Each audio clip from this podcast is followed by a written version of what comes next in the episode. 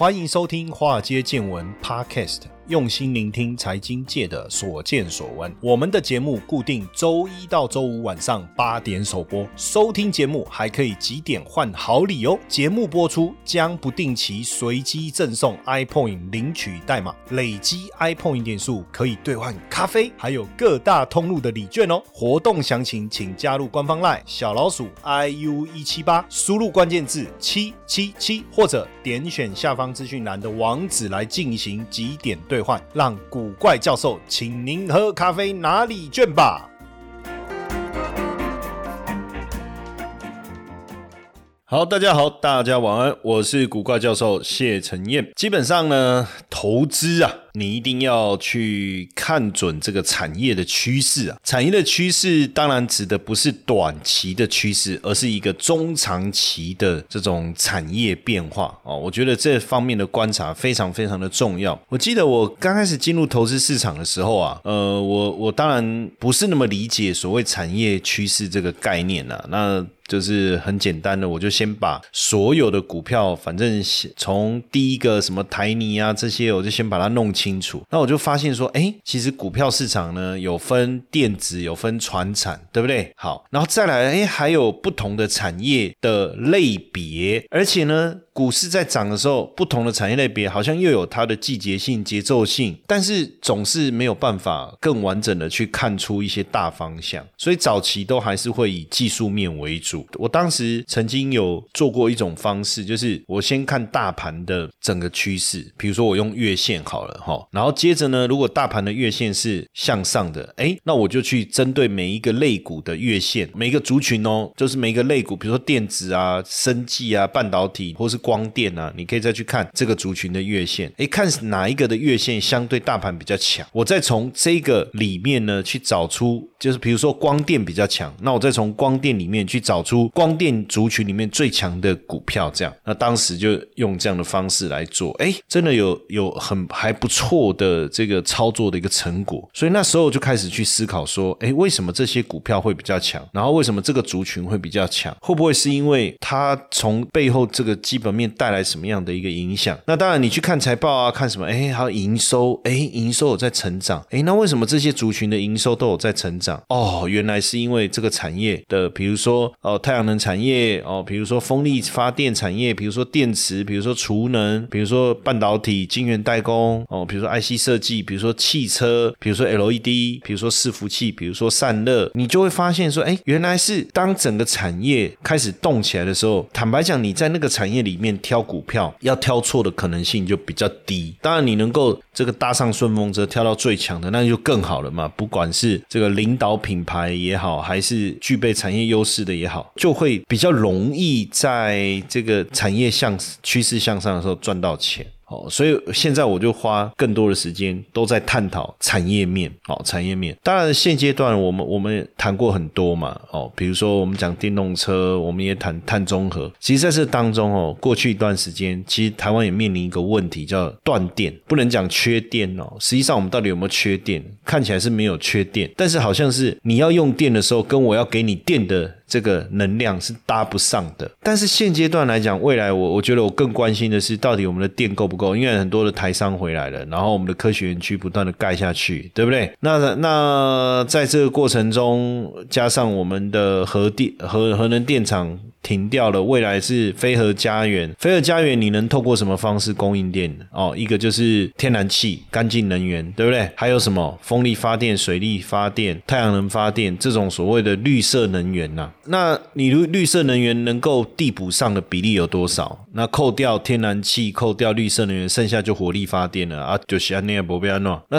可是这个时候，我们要开始去思考，我们怎么样快速的增加这一个绿能的。比重，但是绿能发电哦，最大的一个问题是什么？就是你要用电的时候我没电啊，你不用用电的时候我电很多啊。比如说，通常我们以风力发电来讲哈，那风力发电是东北季风，冬天的时候风最大嘛，对不对？那时候哇，产生的电是最最最强最多。可是我们台湾没有在开暖炉啊，所以我们冬天的用电量反而比夏天来的低啊。如果在国外比较冷的地方，他会开暖炉，对不对？他们就要烧这个煤油啊，或者是这个。开这个暖气呀，对不对？但在台湾是夏天开这个冷气，因为太热，那所以变成是夏天用电的高峰，风力发电是没有办法满足的。那还有就是我们讲太阳能嘛，太阳能就变成是说白天有太阳的时候，它的产生电的这个效能最好。可到了晚上我要用电的时候，哎，没有太阳，没有太阳就没有电啊。那这中间当然就需要把这个电。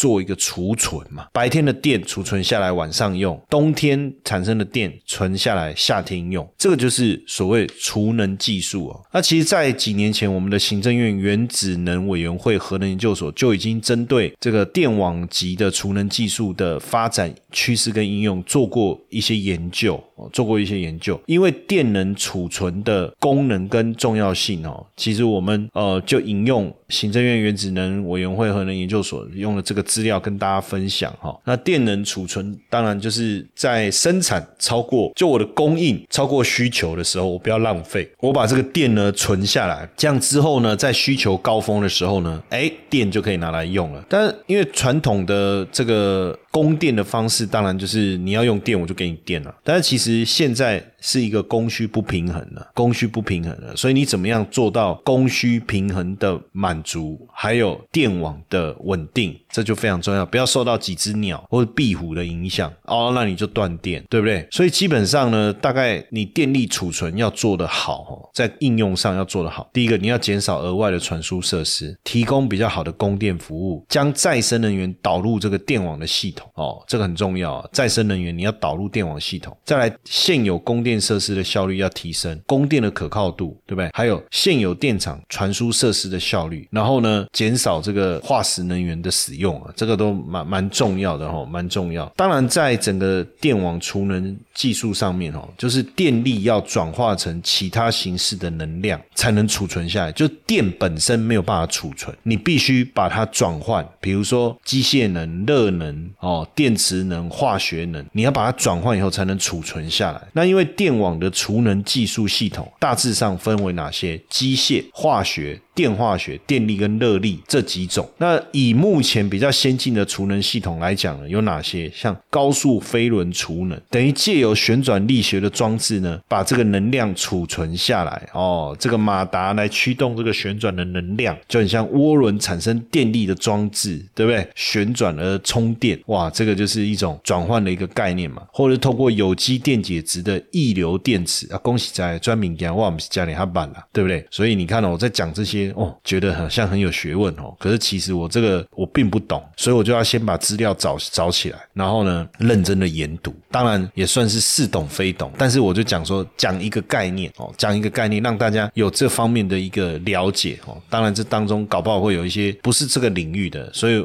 资料解读上有时候稍微有一点点误差哦。但是瑕不掩瑜了哈。那我们当然主要还是补充这个储能方面的一个概念。那另外就是氢气合成天然气。储能的一个方式，还有超级电容器。哎，超级电容器有分这个电双层电容器，还有电化学假性电容器。哦，这些这个感觉这个蛮。蛮蛮无聊的一个内容哈，哦，还有什么热汞储能啊？热汞储能哦，这个也是一种储能的一个方式。还有熔岩储能，那基本上呢，电网储能它就是要把这么多的储能系统，当然有各不同的性能跟应用范围嘛。哦，还有像这个液态空气储能，当然主要还是说怎么样在未来投资的这个费用会比较低，储能的效果会比较好哦。那这样能够达到比较大功率的一个供应哦，这个绝对。是非常重要的。那目前整个电网级的储能系统的发展，基本上当然有分成熟的技术、发展技术，还有尚在发展的技术，对不对？像这个目前比较比较热门的，就是。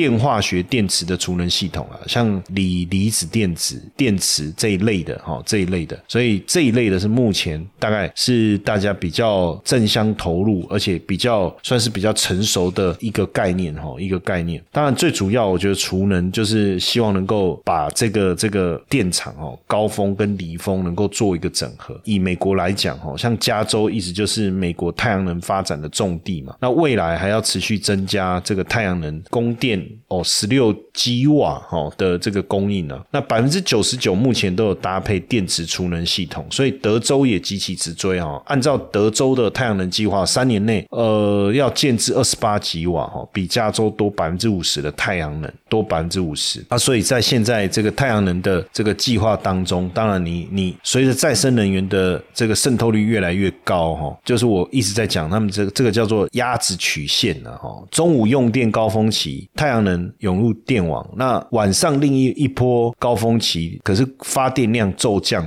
就没电，那怎么办？哦，所以怎么样去做这个智能电网？哦。还有配电的稳定跟调度，这个储能电池的需求哈，就变得非常变得非常非常的重要哈，就变得非常非常的重要。这个就是为什么我我我我我们今天要来跟大家聊这个储能电池的这个原因呢？那所以现在全球能源的供应越来越吃紧，是不是透过储能技术真的能够解决限电的这个问题？你看太阳能发电有太阳。的时候没问题，没太阳的时候怎么办？那风力发电是有风没问题，没有风的时候怎么办？所以其实呃，绿能一定会受到天气跟气候的。一个影响哦，所以透过储能把电力啊，透过不同的形式把它储存起来，未来再来释放。因为这个也没有保鲜期啊，这个也没有说啊，只有七天的这个使用期限，它过了以后就过期，也没有这个问题。所以怎么储存下来非常的重要。那现在再生能源基本上都已经占了十到二十趴，啊所以你要能够仰赖这个储能，要不然这个电网会非常非常的不稳定。那所以你要仰赖储能，当然电池是一个重要的，就是我们透过化学电池的一个应用，所以除了电动车之外，在储能这个领域，其实非常呃，它的应用其实就非常的重要。当然，第一个储能电池的安全嘛，当然技术上的限制，储能电池安全的问题还是很重要哦。像这个在之前澳洲啊，就发生过过那个大型储能电池不明原因的起火哦，烧了三天了。哎呀，这个也是要特别注意哈。所以电池的稳定度、材料的这个。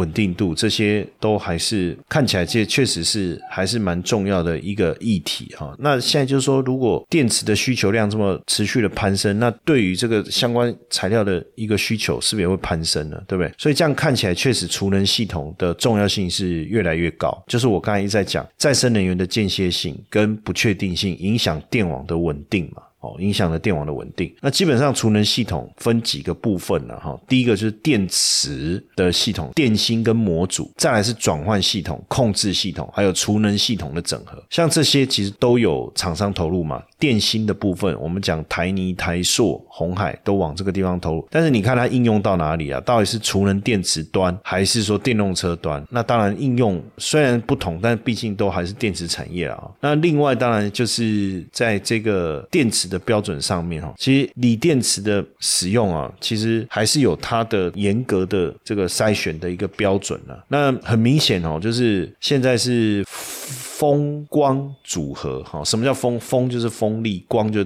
就太阳能了哈。那这个当然变成一定会推动整个。储能产业、电子产业的一个发展，因为一方面解决我刚才讲这个供电间歇性跟波动性不稳定的问题嘛，那储能可以维持电网的稳定的运转嘛。那再来就是对对我们使用者来讲，你有一个储能系统，对不对？那我的供电稳定，哎，其实最近呃有一些企业开始在做一种蛮好的一种合作模式，就是说你如果是工厂，那你要怎么节能减碳？你就是安装那个安装那个储能电池。好，安装储能电池，然后透过太阳能发电，对不对？那。透过太阳能发电，然后加一个储能电池之后，其实你你的你的用电量，你的用电量就少很多，你的电费就可以省很多了。那省省的部分就是这个厂商应该是说储能电池这个设计的企业，就说你安装这个储能电池它是免费的，那他他他怎么赚钱？他就是跟你省下的电费来拆账。那如果你真的有省，那拆账以后你其实还是有省了，所以这个已经开始变成一个新。新的一个商业发展的一个机会哈，那当然在讲这个电池这一块，很多人其实不知道要怎么去投资。当然，就电池这个领域来讲，我们讲储能嘛，当然还是要以整个国际市场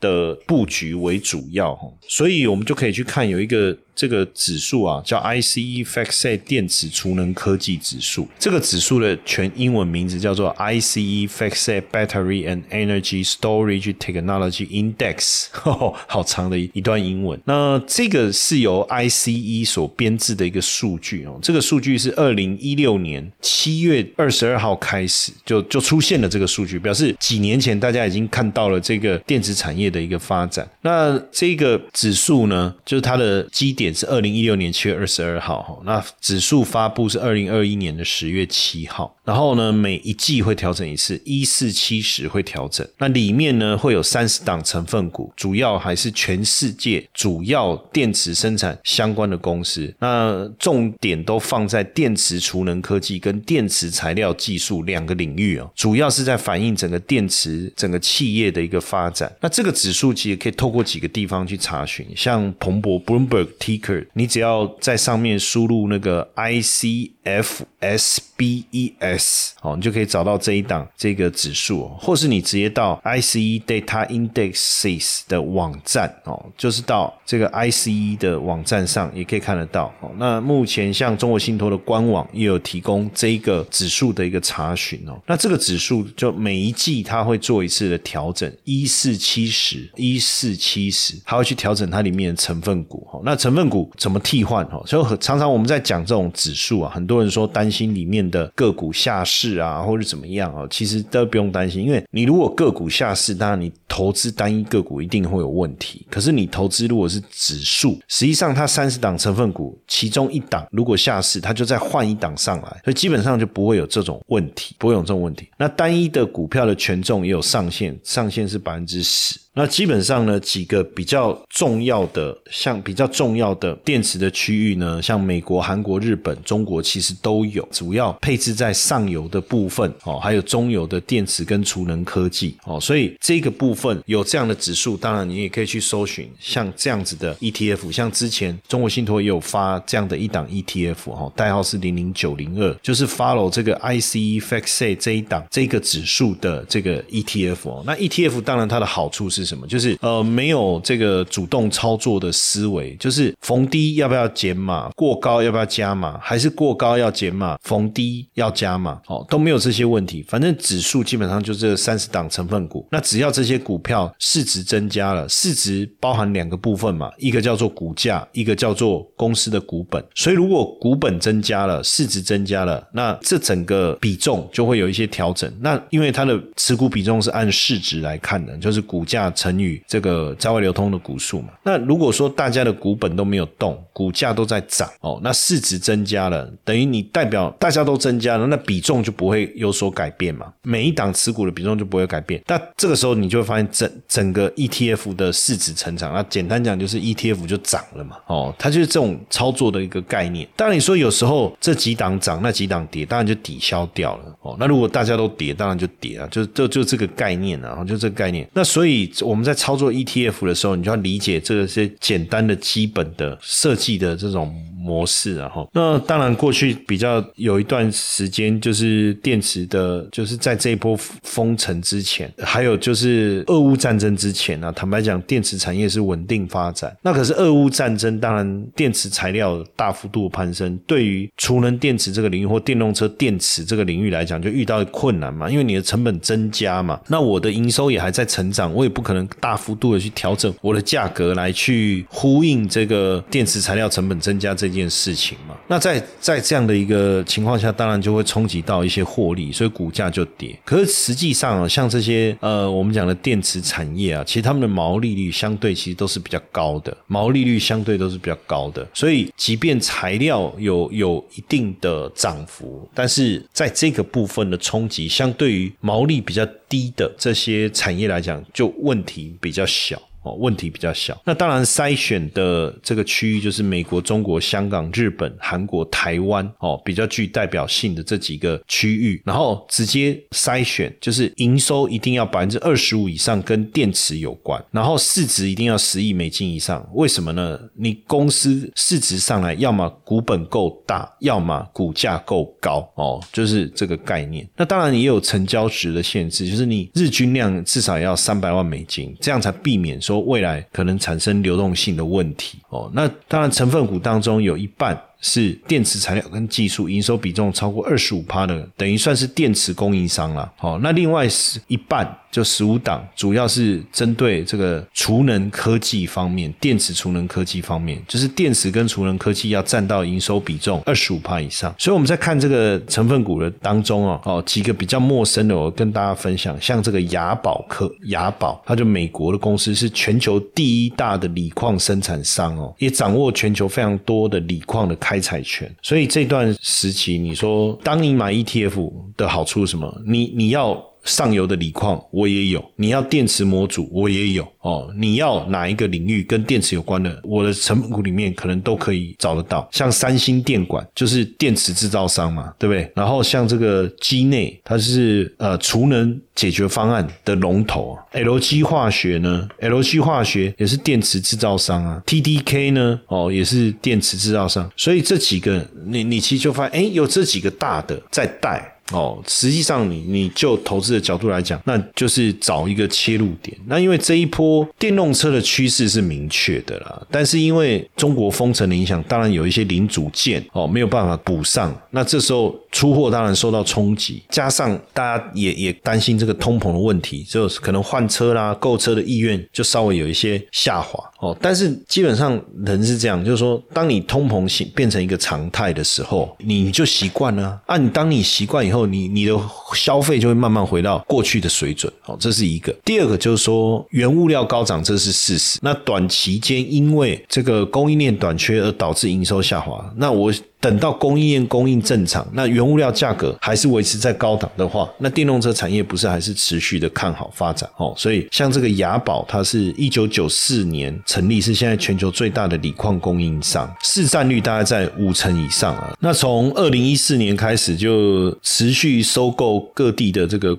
锂矿的资源啊，好像智利啊、澳洲啊等等。那刚才也有提到这个三星电管，三星电管就是一九七零年成立，主要就是电池储能。系统啊，那现在也是全球第二大电动车电池的供应商，市占率大概在二十二帕左右，二十二帕左右哦。然后还有这个 LG 化学，那是韩国最大化学厂，二零二一年也投入到这个电动车领域。又扩大他们的投资金额。那主要提升锂离子的电池产能。那还有这个基内瑞克控股，哎，这一档是全球最大商用发电储能设备的公司，哎，一九五九年就成立了，算是全球第一家家。用跟商业用发电设备储能电源这个领域的第一名，然后第一名，所以他们现在还是在持续扩展这个厨电的应用的设备，哈的设备。然后还有再来是这个 TDK 日本公司嘛，它在二零零五年就收购了这个香港新能源科技，哈香港新能源科技。那二零一八年他们也研发出新型的固态电池，哦，这个固态电池体积可以小到跟晶片差不多，诶那当然对锂电池来讲一定更安全嘛，对不对？哦，那这个未来他们也会持。持续的投入在电动车这个领域。那另外一个，这个是叫 Vertis 哦，这个是一九六五年成立，以这个不断电跟储能系统为主了哦，不断电跟储能系统为主。所以你看这样是不是比较广泛的把跟电池领域相关的哦都把它纳进来的话，其实未来如果电池整个产业的发展是前景是看好的话，哎，我真的觉得这个领域的的产业的追踪啊，其实应该你可以仔细的好好的来来思考一下，是不是刚好股市。在低档的这个阶段，它可以适合来布局。我觉得这个功课也可以留给大家好好的去想一下。